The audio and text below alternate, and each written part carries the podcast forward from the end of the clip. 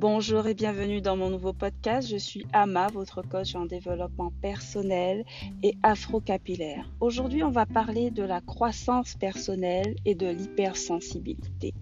Ou pas, vous êtes tous concernés.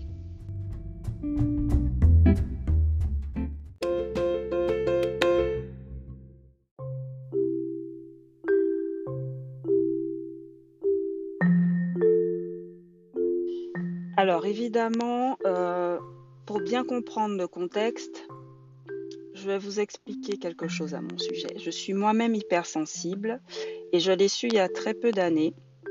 Euh, je découvre encore des choses à mon sujet et mon hypersensibilité. Et mon but depuis que je suis au courant est de transformer tout ce que je considérais comme un handicap depuis mon enfance en une force. Alors je vais vous donner une liste de comment se manifeste plus ou moins mon hypersensibilité. Je ne vais pas tout dire, mais euh, parce que c'est hyper long. Et euh, tous les hypersensibles ne sont pas pareils. Il y, a, plusieurs catégories. Ça se manifeste comme l'autisme, ça se manifeste de différentes façons. Alors, pour commencer, je ne supporte pas l'injustice. Et vraiment, ça c'est depuis petite. Je me souviens euh, quand j'avais euh, 4 ans, je crois, ma mère a été convoquée à la maternelle hein, par la directrice parce que je prenais la défense d'une petite fille qui était euh, trisomique. Elle s'appelait Estelle. Et la directrice lui a dit écoutez, c'est pas son rôle, il faut qu'elle arrête. Et bon, ma mère lui a dit mais qu'est-ce que vous voulez que je fasse? Euh, dites-lui, vous, expliquez-lui, puisque bon, euh, moi je ne vois pas comment je peux dire à une enfant d'arrêter de défendre quelqu'un qui est en difficulté. Est-ce que vous voyez euh, où, est le problème ou pas? Enfin bref, je n'aime pas qu'on se moque des gens, je n'aime pas l'injustice, que ce soit envers moi ou vers les autres, et euh, j'ai cette espèce d'arrière-goût mental qui dure pendant des siècles euh, lorsque justice n'a pas été rendue, quand le coupable n'a pas été arrêté, par exemple, et qu'il n'a pas été puni, quoi. Et euh, voilà, si un crime reste impuni envers moi ou quelqu'un d'autre, euh, j'ai pour conséquence d'avoir énormément de mal à digérer et de pardonner. Et euh, il m'a fallu énormément de temps, ne serait-ce que pour comprendre ce que cela signifie de pardonner et comment s'y prendre. J'apprends encore, hein. je suis en, plein dedans parce que voilà quoi. Moi, quand on me fait quelque chose, j'ai énormément de mal à pardonner euh, cette personne si elle, ne sait pas excuser ou j'ai pas forcément besoin d'excuses, mais il faut au moins qu'elle reconnaisse ses torts et s'améliore dans son coin, mais euh, qu'elle change quoi et qu'elle arrête de me pourrir la vie et celle des autres. Il faut qu'il qu y ait un changement. S'il n'y a pas de changement, s'il n'y a pas de punition, s'il n'y a pas de leçon qui a été apprise, je ne digère pas. Je ne digère pas, euh, mais j'apprends. j'apprends à pardonner. Parce qu'au final, quand on reste en colère, bah, c'est nous qui brûlons. C'est comme tenir un charbon ardent dans la main avec l'intention de le lancer. Bah, c'est ta main qui brûle, c'est pas la personne. Donc euh, voilà. Et bah, le pardon, au final, bah, c'est être en paix avec soi-même. J'ai envie de dire, c'est euh, être zen avec des histoires et ne pas rester en colère. On n'est pas obligé de dire à la personne qu'on lui a pardonné. On n'est pas obligé de fréquenter la personne qui nous a fait du tort. Voilà, j'apprends, j'apprends. Ensuite, j'ai des pensées en arborescence. Alors, c'est comme une espèce de carte mentale ou un ordinateur qui est allumé sur 20 fenêtres en même temps, avec 10 onglets dans chaque fenêtre, euh, et qui m'empêche de dormir et de répondre à la fameuse question à quoi tu penses? Honnêtement, euh, parfois je suis obligée de, chercher la réponse pendant tellement longtemps que la personne eh s'en fout, elle part, elle veut pas, elle veut plus entendre la réponse. Et, euh, ça m'arrive aussi ben, de choisir quelque chose dans mon arbre euh, pour, ben, pour qu'elle me foute la paix en fait. En gros, euh, je veux qu'elle me laisse tranquille avec ses questions. Donc je vais répondre à ce qui va l'intéresser, et voilà, et qu'elle arrête quoi. Elle arrête avec ses questions. Mais euh, ça s'arrête jamais. Dans mon lit, ça s'arrête pas. Quand je me réveille, ça s'arrête pas. C'est tout le temps, tout le temps, tout le temps, tout le temps, tout le temps, tout le temps. Ensuite, il y a le bruit. Alors, le bruit au fil du temps est devenu de plus en plus insupportable. Et j'ai des enfants qui hurlent à longueur de journée, du matin au soir, tout le temps. Et, euh, j'ai souvent envie d'arracher mes oreilles et parfois j'ai même les larmes qui montent aux yeux. Et euh, je peux stopper toute activité euh, qui est en cours lorsque quelqu'un mâche fort à côté de moi. Ça s'appelle la misophonie. Mais quand quelqu'un mâche la bouche ouverte à côté de moi, ça me coupe l'appétit. J'ai envie d'arracher mes oreilles et parfois je quitte la pièce.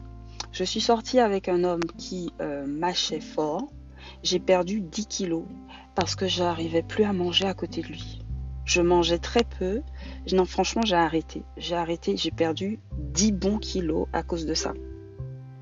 Donc, je me concentre pour faire abstraction du bruit où je mets la télé pendant que la personne mange pour ne pas l'entendre. Et je dois avouer que mon cas, il est extrême parce que même quand c'est moi qui mâche, je ne supporte pas. Et je mâche la bouche ouverte et je mâche lentement. Mais quand je choisis euh, des aliments euh, qui craquent, euh, ça devient pénible. Et en plus, je mange cru. J'ai choisi une alimentation crue, une alimentation de mes ancêtres j'ai décidé d'arrêter de m'empoisonner et de limiter les aliments transformés. Et je peux vous dire que le concombre, quand je le mâche, eh, j'ai envie de m'arracher mes oreilles aussi. Donc voilà, euh, c'est la misophonie et euh, honnêtement, euh, c'est franchement, c'est insupportable. Et là, je, je, suis avec un homme qui n'a qui n'a aucune insonorisation dans sa cavité buccale je me calme, je me calme, j'arrête. Mais rien que le fait d'y penser, ça, ça m'agace déjà, quoi. Enfin bref. Ensuite, il y a les odeurs qui sont amplifiées parce que j'ai un nez bionique et je peux sentir des odeurs à des centaines de mètres. Je peux vous dire qui a fumé, qui a flatulé, qui a mangé des oignons, enfin je sens euh, les odeurs, euh, surtout les mauvaises. Je sais je, sais pas pourquoi. On dit que les gens qui sentent les mauvaises odeurs uniquement sont des gens qui sont anxieux ou voilà. Mais euh, j'ai compris que c'était à cause de mon hypersensibilité. Et je vais pas rester longtemps à côté de quelqu'un qui va sentir de la bouche ou des bras et des cheveux et voilà quoi. Toutes les odeurs corporelles qui émanent même de moi, je suis au bord de l'évanouissement. Hein. Moi, je reste pas longtemps aux toilettes. Hein.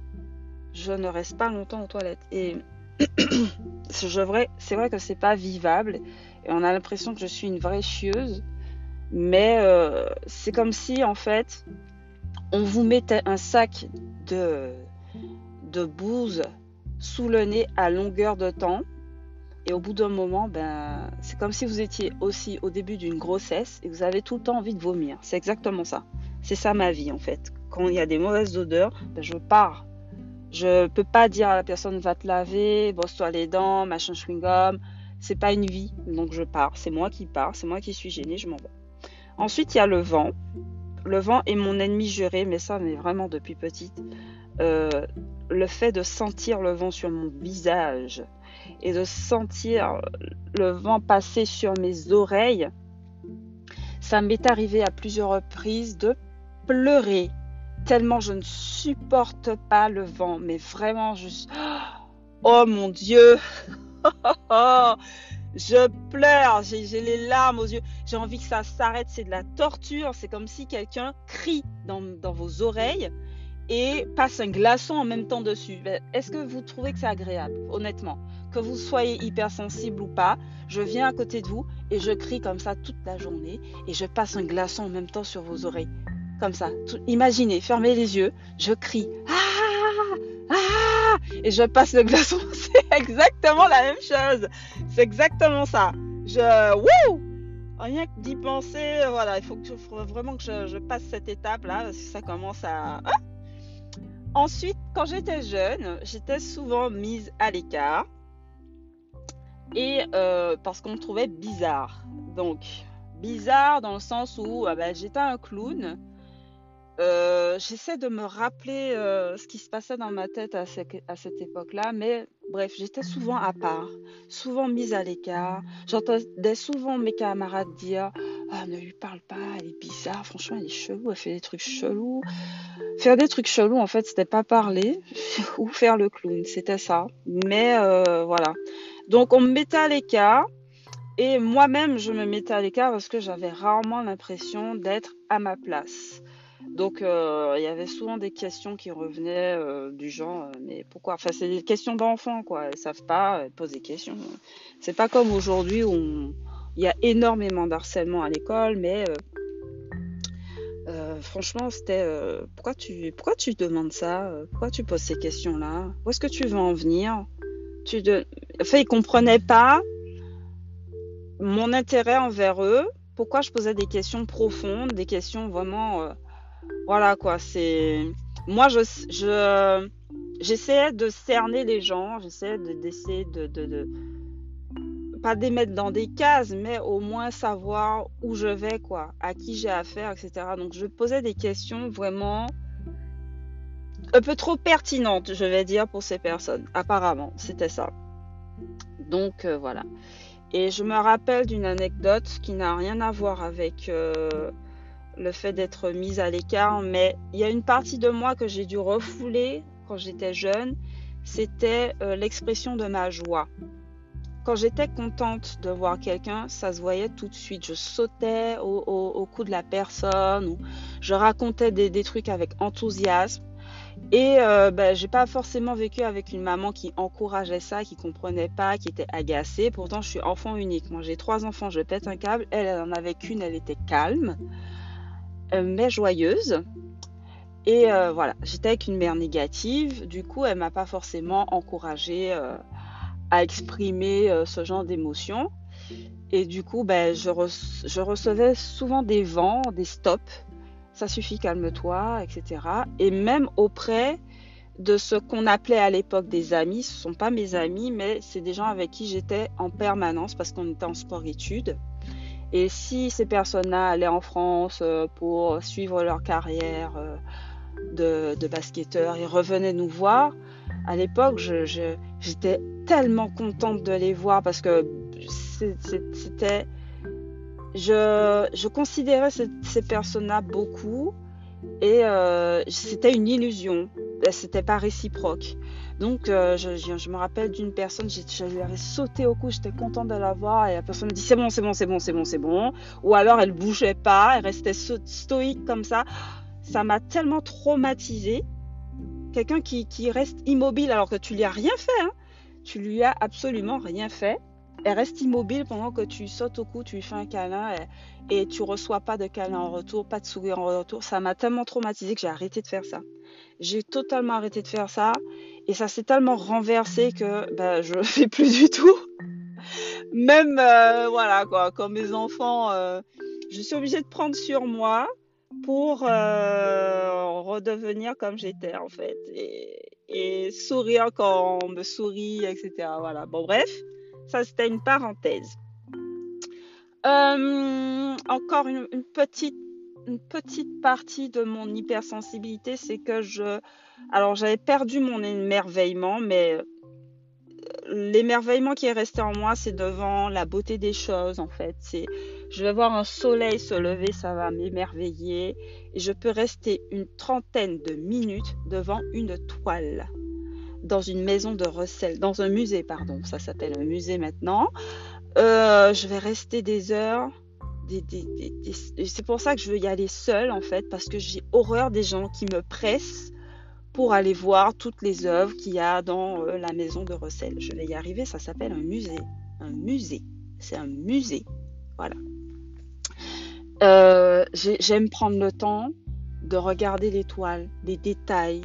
Et oui, j'ai un côté artistique aussi qui fait que ça m'intéresse énormément, mais euh, je suis émerveillée, tu vois. Je vais, avoir beaucoup, beaucoup d'émotions qui vont traverser mon corps en regardant une toile ou une œuvre d'art. Enfin bref. Euh, je vais vais pas m'éterniser, mais euh, je me sens souvent en décalage. J'ai une pensée euh, très intuitive que j'ai choisi de ne pas écouter pendant ma jeunesse. À chaque fois, vous savez, le red flag, on appelle ça un red flag. Quand vous avez un, drapeau rouge, une sonnette d'alarme, vous sentez qu'il y a quelque chose qui, cloche en fait. Il y a quelqu'un qui vient vous parler, il y a un truc que vous le sentez pas, vous le sentez pas trop, et vous choisissez de ne pas l'écouter. C'est comme les jeunes filles euh, qui, qui voient un bad boy qui trouvent ça séduisant, attirant, mais elles savent que ça va mal se terminer. Mais elles décident de l'ignorer. Et elles vont quand même sortir avec ce gars-là, pour au final ne pas rester avec. Il faut écouter son intuition. Je recommence à écouter mon intuition. Euh, j'ai une bonne mémoire des situations qui ont créé des émotions. Euh, ces derniers temps, je ne sais pas pourquoi, euh, ma mémoire a commencé à flancher j'ai vu un neuropsychologue qui, m'a expliqué des choses, mais euh, j'ai traversé une période où ma mémoire, je crois que c'était à court terme, qui était, euh, elle était bancale quoi. Je, je, déposais mes clés quelque part, je me souvenais plus où je les mettais. C'était des mots aussi, je cherchais des mots. Et bon, apparemment c'était la fatigue, le surmenage, etc. Mais je vais parler de choses à mes tantes, par exemple, ou à ma mère. Elles vont être étonnées, elles vont être abasourdies par le fait que je me rappelle des choses qui sont passées dans mon enfance. Regardez l'histoire où j'étais à la maternelle. Je me rappelle de ma rentrée à la maternelle. Je me rappelle euh, du cours moyen et de la grande section à la maternelle. Je me rappelle de tout. Et voilà. Et quand quelqu'un me ment, du coup, ben, je sais qu'elle a menti parce que je retiens tout ce qu'elle dit, je retiens plein de détails. Voilà. C'est, c'est un super pouvoir. Et j'ai une empathie extrêmement développée. Euh, alors, je vais y revenir, mais euh, c'est, c'est pas forcément quelque chose de, d'agréable. Euh, j'ai un raisonnement aussi intuitif que logique. Je suis euh, le plat favori des pervers narcissiques. Ouais, faut dire ce qui est. Euh, je cherche toujours à m'améliorer. Je n'aime pas que l'on me dévisage. Je suis hyper résiliente. Euh, et puis sans prétention, je ressens toujours le besoin de rester avec des personnes qui ont le même niveau d'éveil que moi. voire plus que moi, c'est encore mieux. Et euh, bah, je suis plutôt du genre à ne pas aimer les questions bêtes. Euh, je parle pas des questions où on ne sait pas, on est dans l'ignorance. Je parle des questions où, euh, par exemple, on a la réponse devant les yeux. Quand vous êtes en train de faire, euh, vous êtes en train, je sais pas, de passer le balai et quelqu'un vous dit tu fais quoi? Ben, On se demande si la personne est aveugle sur le moment parce que ça se voit qu'on est en, train de passer le balai. Voilà, c'est ce genre de questions-là que je, je supporte pas. Et euh, ça, franchement, ça mange mon énergie, quoi. Et je, je vis avec des gens qui posent ce genre de questions et ça m'agace. J'essaye de les élever à mon niveau, mais ça prend du temps. Enfin bref, dans ma quête du mieux-être et du développement personnel, il y a une chose qui m'a interpellée. Euh, c'est le fait que j'ai des rechutes je m'explique. Je vais passer... Euh, alors, au bout de quelques mois, je voyais de beaux résultats quand j'ai commencé à travailler sur mon développement. J'ai commencé à prendre conscience de ma valeur.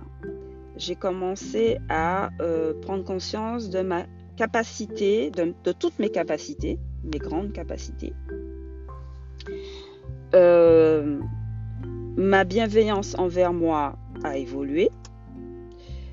Euh, en fait, j'avais commencé à changer énormément et je retrouvais mon moi intérieur parce que je, traversais une période où je m'étais totalement perdue. Et, euh, j'avais, j'avais un, espèce d'élan de positivité et d'affirmation de moi. Et en fait, ça fonctionnait, ça fonctionnait très bien. Et c'était pendant une période assez sombre. Euh, je commençais à marcher tête haute, à dire ce que je pense, parce que j'avais arrêté de faire ça. J'ai même tenté d'entraîner les gens avec moi, parce que je trouvais ça génial. Mais un matin, je me suis rendu compte que mes efforts chutaient de façon considérable. Je ne comprenais pas le pic, le pic de bien pour subitement avoir un pic de c'est pas bon, ça va pas, euh, voilà. Il y a quelque chose qui a provoqué ça. Je m'étais vraiment autodisciplinée, ma, euh, ma motivation était euh, au max, mon bien-être mental était, franchement, ça allait. J'étais contente de, des évolutions. J'étais obsédée par le fait de devenir meilleure chaque jour. Euh, afin d'être bien en fait et de déteindre sur euh, mes enfants ou sur mon conjoint. et je me suis, euh, je me suis posé la question qu'est-ce qui cause ma rechute? Est-ce que je suis pas assez forte? Est-ce que je suis pas assez charismatique pour déteindre sur les autres? Est-ce que je suis faible au point de laisser des parasites? Mais quels parasites? Et ce matin-là, j'étais souriante, j'étais sereine. Et mon conjoint, lui, il rentre dans la voiture et il commence à râler, il commence à souffler, il commence à jurer en moins de cinq minutes. Tout ça en moins de cinq minutes. Et là, ding, ding, ding, j'ai tout compris. Et j'ai commencé, en fait, je suis restée tellement silencieuse j'ai commencé à bouillir de l'intérieur parce que j'arrivais pas à lui dire mais ferme-la quoi, mais tais-toi. Et, au bout d'un moment, j'étais en larmes et il me dit mais qu'est-ce qu'il y a? J'ai dit écoute-moi, je suis euh, en train d'aller mieux. J'essaye d'être au top de moi-même, au maximum, et j'ai l'intention d'y arriver. Mais si tu ne vas pas dans le sens dans le même sens que moi, dans la même direction que moi, on va devoir se séparer. Au bout d'un moment, nos chemins vont s'écarter et on va se séparer parce que ce n'est pas possible. Tu dois te mettre dans la même ambiance. Ou en tout cas, ça sous-entendait qu'il fallait pas qu'il engraine ma quête vers mon bien-être. Et c'est ça en fait. Je suis une hypersensible éponge. Donc il a entendu, mais comme ça venait de l'extérieur, c'était une suggestion extérieure, ça ne venait pas de lui. Donc ça a duré un mois. Pour lui, ça a duré un mois. Moi, je, repars tout le temps à zéro comme ça. Je recommence, je recommence. Parce qu'il vient toujours parasiter mon cheminement vers le bien-être. Et les enfants, je pense que ce n'est pas une question d'hérédité, ils ne font que copier sur nous. J'ai un fils qui est handicapé, il a un TDAH et un TSA. C'est un trouble euh, du secteur de l'autisme. Et il ne peut pas s'empêcher de crier, de sauter, de courir. C'est plus fort que lui. Il n'arrive pas à contrôler euh, ses gestes. C'est très difficile pour lui de parler euh, doucement, etc. Alors que quand on était seuls tous les deux, parce que c'est pas son père, c'est mon fils aîné, on était seuls tous les deux, je criais pas, je parlais doucement, je d'être pédagogue au max, d'être tolérante au max. Voilà, il y a dix jours, c'était vraiment compliqué pour moi, mais euh, bizarrement, maintenant que j'y pense, je me dis que c'est euh, justement parce que je suis une éponge que j'ai absorbé aussi ces, ces, cris, sa nervosité, etc. C'est chiant, hein et euh, je crois que lui-même, il est un peu hypersensible. Donc c'est, euh, on est comme dans des hamsters, à tourner dans des roues à longueur de journée. On s'en sort pas. Et c'est comme ça que, euh, en réfléchissant sur qu'est-ce qui me parasite, que je me suis rendu compte que j'étais une hypersensible éponge. J'absorbe les énergies des personnes que je fréquente le plus. Et quand on ne peut pas s'en défaire, ça devient horrible. Je ne peux pas me débarrasser de mes enfants. Je peux à la limite me débarrasser de mon conjoint, mais euh, je suis comme une espèce de spectatrice de ma vie, quoi. Je me regarde plonger et prendre des mimiques euh, qui ne m'appartiennent pas. Et du coup, euh, je souffre intérieurement parce que j'aimerais rester moi-même, j'aimerais combattre tout ça. C'est épuisant, c'est épuisant, mais voilà. Du coup, ce qu'il faut comprendre, c'est que notre environnement doit être propice à notre croissance. C'est ce que vous devez retenir de tout ça. Si vous êtes comme moi et que vous ne pouvez pas vous débarrasser de vos enfants, et puis bon, le conjoint, parce que bon, je pense que c'est faisable quand on veut vraiment. Et honnêtement, si, euh, si ça continue comme ça, eh ben on va se séparer. Moi, je, mets en action ce que j'ai dit que j'allais faire. Hein. Euh, j'ai découvert du coup des astuces provisoires qui vont tempérer un peu les freins à la croissance. Donc la première astuce, c'est de m'isoler. Dès que je peux, euh, déjà en temps normal, j'ai besoin d'être isolée, de rester seule, etc. Franchement, rester seule, ça ne me dérange pas. Ni à Noël, ni à mon anniversaire, ça ne me dérange pas. Alors le matin, je me lève à 4h30, juste pour profiter du silence. Vous n'êtes pas obligé de faire comme moi. Mais même en réglant votre réveil 10 minutes avant l'heure habituelle, c'est déjà bien. Donc je m'isole dans la journée. Quand je sens que je vais exploser, que je ne peux plus, je mets mon casque sur mes oreilles, je mets une musique vibratoire qui va élever mes fréquences. Si vous n'êtes pas du genre à écouter des fréquences, écoutez une musique qui, vous va bien, qui vous plaît, qui vous met de bonne humeur. Voilà, Ensuite, la deuxième astuce, c'est de se connaître et de méditer. En faisant ça, vous savez ce qui vous stimule, ce qui vous calme, ce qui vous rend cool, en somme. La musique qui vous touche, le lieu, les odeurs que vous aimez, les sons qui vous apaisent, les gens qui vous encouragent. Qui vous encourage? Est-ce que vous savez qui vous encourage? Quel ami vous encourage? Quelle spiritualité vous a fermi Les rêves qui vous inspirent? Quels sont les souvenirs qui vous font sourire? Quel est le livre qui vous a transformé? Le membre de, votre famille qui se soucie de vous L'expérience qui vous ravive Etc. etc. etc. Mettez à votre disposition tout ce qui vous encourage à grandir et prenez le temps de méditer pour vous recentrer et vivre le moment présent. Concentrez-vous sur votre respiration vous, et vous connectez à votre vrai vous. Franchement, ça aide énormément. Et c'est valable pour les enfants. Il faut, cette petite période de, voilà, qu'est-ce qui me rend cool? Je vais me mettre de côté, je vais souffler, je vais méditer et respirer.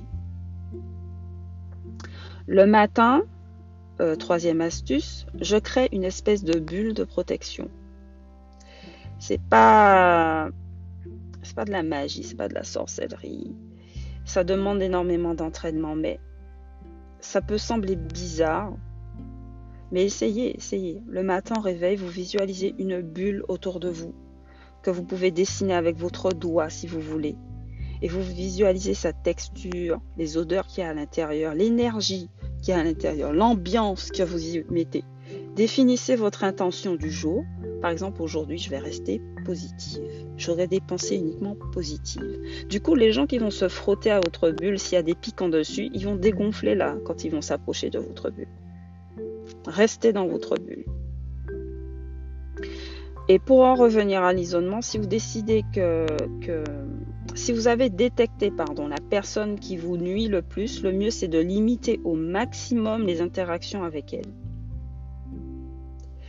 En lui expliquant ou non pourquoi, si vous avez envie, soit elle restera elle-même, soit elle aura envie de changer elle aussi.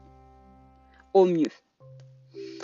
Et pour ceux qui aiment les pierres, ceux qui sont très dans la lithothérapie, l'hématite est un bon moyen de faire un barrage des mauvaises énergies.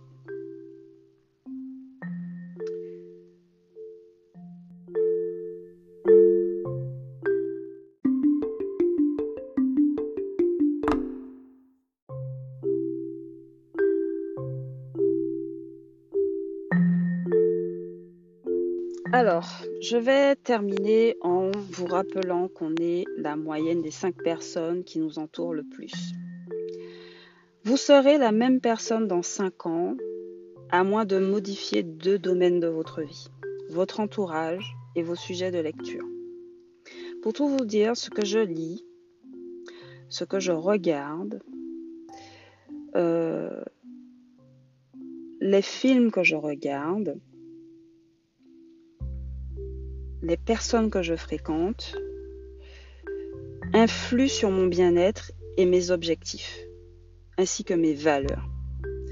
Donc, je regarde pas de films d'horreur, pas de vidéos qui prennent la violence. Enfin bref, vous avez compris. Je regarde des gens et des vidéos et je lis des livres qui m'élèvent ou qui me mettent de bonne humeur. Si je veux être euh, dans le dans l'aspect frivole. Bon. Mon conjoint, lui, c'est différent. En dehors de ses domaines de prédilection, c'est quelqu'un de curieux. Donc, euh, quand il essaye de comprendre les choses, de décortiquer, il va chercher. Euh, il préfère faire les choses lui-même. Enfin, bref. Mais si vous regardez par exemple son profil Netflix, son profil est extrêmement sombre. Il n'y a que du sang, que de la violence, euh, que des mangas du même genre. Euh, il passe son temps à jouer aux, jeux vidéo et je l'entends insulter les êtres virtuels qu'il explose. Et. Euh, et. et enfin bref, je vous laisse imaginer l'ambiance dans sa tête, quoi. Et ça s'étend jusqu'à sa façon de parler, de traiter les gens et d'agir. Voilà, c'est c'est tout ce qu'on mange et tout ce qui nous entoure influe sur notre comportement et nos valeurs. Donc moi ce que je vous conseille c'est de trouver un partenaire dans votre croissance. Vous pouvez euh, informer une personne de confiance de votre objectif de la semaine par exemple et vous lui rendez compte à chaque fin de semaine. Et l'idéal, c'est que cette personne soit en pleine croissance elle aussi, que cette personne vous édifie plutôt que de vous rabaisser et euh, quelqu'un de positif. Donc elle, doit vous idéalement vous aimer inconditionnellement, désirer votre réussite, être mature et vous poser des questions convenues au préalable. Elle doit vous demander, alors, qu'est-ce que tu as fait? En quoi tu as progressé En quoi aujourd'hui est meilleur qu'hier Etc. Ce sont des exemples. Et cette personne doit vous soutenir lorsque vous avez besoin d'aide. C'est tout. C'est aussi simple que ça. Vous trouverez, il y a forcément quelqu'un.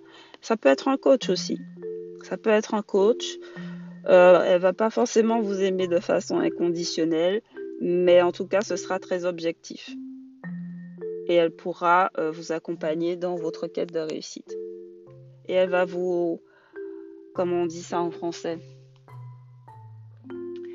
elle va vous empuissancer. Donc voilà.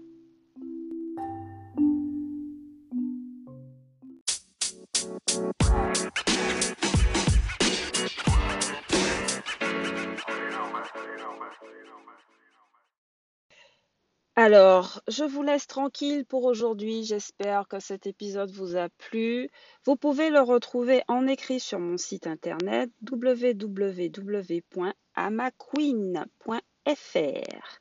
Retrouvez-moi aussi sur Instagram où tout se passe, S Golden Key ou alors SC Amacoachine. C'est tout. On se laisse là, dans la joie et dans la bonne humeur. À bientôt.